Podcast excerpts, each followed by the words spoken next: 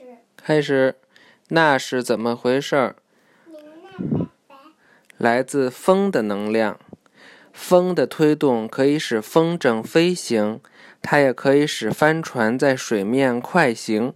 它甚至可以发电、点亮灯泡和抽水。人们利用风能来为他们的家和其他房子抽水和产生电。人们使用一种叫风车的机器来实现这一点。风车有着许多不同的形状和大小，但它们基本上都差不多。它们都很高，这样可以获取地面上的强风。它们有一个转动的轮子，这些轮子有着可以让风推动的桨片、风帆或者叶片。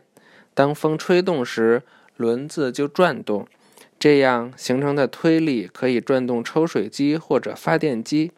当然，不是总有风的，所以风车并不总能转动。但由风车抽上的水可以储存在水罐里，风车转动时发的电可以储存在电池里。在风车再次转动之前，人们可以使用这些储存起来的水和电。现在甚至有风力农场，那里的风车可以产生足以供给一个村镇的电力。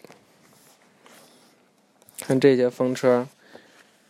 就是使用风的能量来发电。嗯。我们在哪看见过风车啊？大草原。对。嗯。预习下一课，来自太阳的能量。